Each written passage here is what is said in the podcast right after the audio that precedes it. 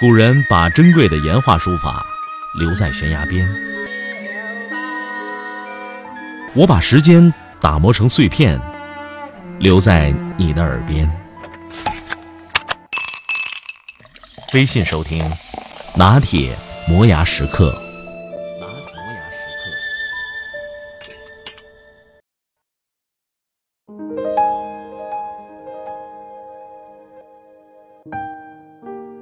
二零零二年，以色列人泰勒·本·沙哈尔第一次在哈佛大学开设积极心理学选修课。啊，当时只有八个学生报名，中途还有两个退出了。第二年，泰勒的老师菲利普斯通，这是哈佛大学第一位积极心理学教授，建议他为这门课办一个说明性质的讲座。呃，我的老师跟我说这个想法之后，后来我们用起来非常有效。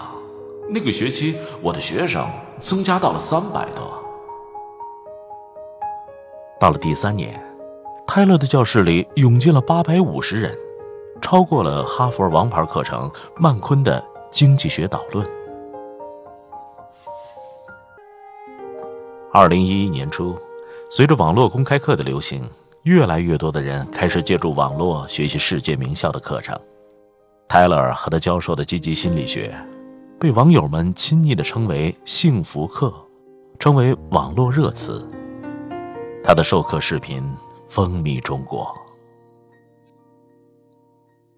对于这位被称为“幸福大师”的教师而言，谁是他心目中最幸福的人呢？在泰勒眼中，他的祖母是他见过最幸福的人。泰勒的祖母沙瑞尔亲眼看见自己的父母和五个哥哥被纳粹杀害，他和姐姐被关在奥斯维辛集中营。当奥斯维辛被解放时，随军医生凭借目测。判断幸存者的生命体征，有希望活下来的就带走，送进医院。那时沙瑞尔瘦的只剩下二十七公斤，躺在他旁边的姐姐，三十六公斤。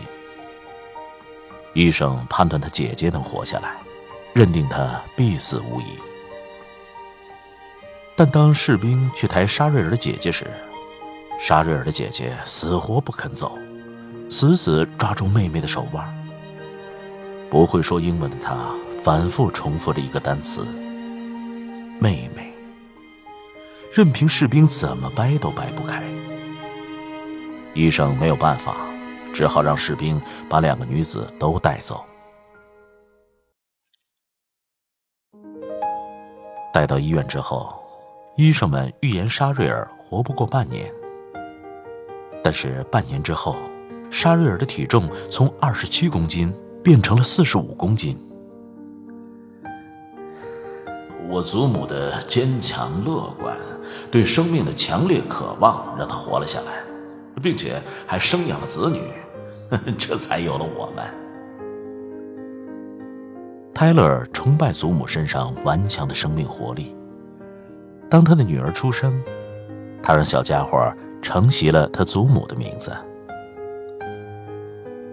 泰勒在事业达到巅峰的时候，辞掉了哈佛大学的教职，带着妻子、两个儿子，还有一个女儿，回到了以色列。在做这个决定的时候，很多人对我说：“这家伙一定是疯了。”或许我真的是疯了，但是我觉得回到我的国家，看到我的孩子和我的父母在一起，在有祖父祖母的环境下成长。而我自己也可以和我的兄弟姐妹一起生活，对我来说，这一切要比世界上所有其他的荣耀都更加珍贵。那你认为幸福是什么呢？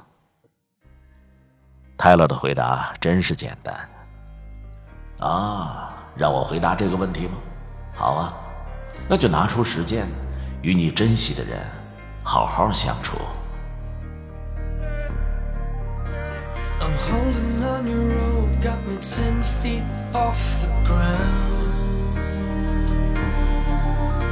And I'm hearing what you say, but I just can't make a sound.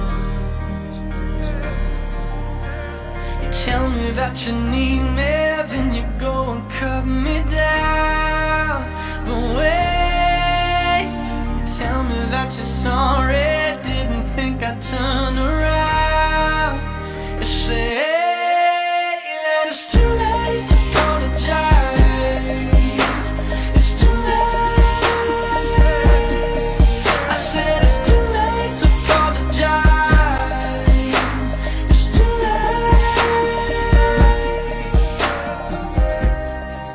音频节目每天在微信首发，美图加文字，这叫有声有色。你可以边看边听，隔三差五还请你看点有意思的视频。微信搜索“拿铁磨牙时刻”，关注我，每天都会第一时间做好听的节目给你。咱们微信上见。